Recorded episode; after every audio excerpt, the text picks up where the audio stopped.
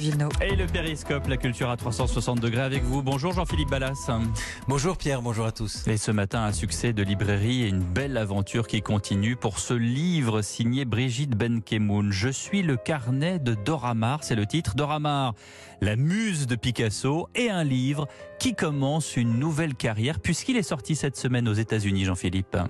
Oui, il doit avoir quelque chose d'un porte-bonheur, ce petit carnet, en cuir marron, patiné, souple, élégant. Un vieux carnet d'adresses acheté à une brocanteuse sur eBay et dans lequel Brigitte Benkemoun va retrouver par hasard les coordonnées de quelques monuments. Il y a là Aragon, Cocteau, Breton, entre autres. À qui pouvait bien appartenir ce répertoire C'est le début d'une enquête passionnante menée par Brigitte Benkemoun, une histoire vraie, un livre émouvant qui mène à cette femme, Dora Maar, est désormais traduit pour le monde entier.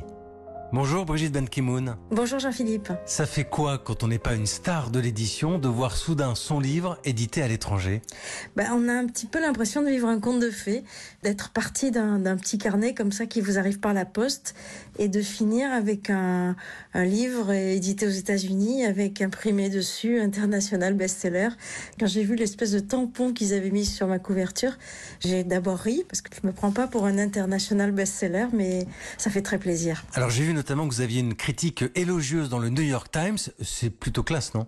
Oui, c'est classe. Et comme en plus tout ça, c'est un peu un cadeau du ciel, euh, je me prends pas non plus trop au sérieux. Je sais que j'ai eu une chance inouïe d'avoir euh, acheté ce carnet par hasard, de m'être rendu compte que c'était le carnet de Dora Maar qui a donc été la, compagne de Picasso, et puis d'avoir pu euh, retisser comme ça tous ces liens qu'elle avait avec cette faune parisienne d'une époque inouïe qui est les années 50 quoi.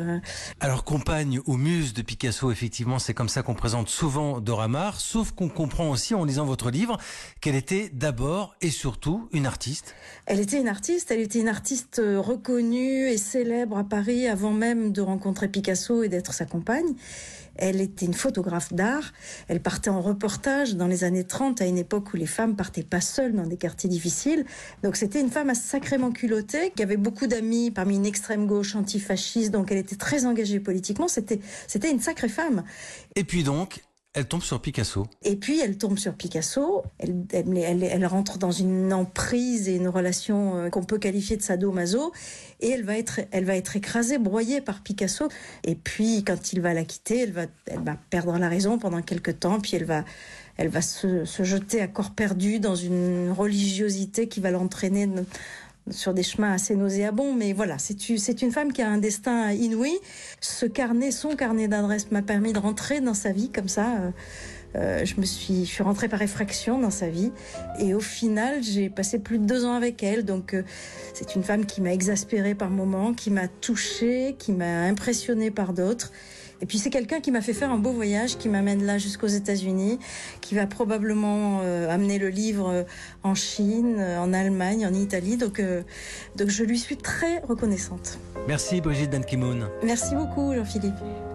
Je suis le carnet de Doramar aux éditions Stock. C'était Périscope. Merci Jean-Philippe Pallas.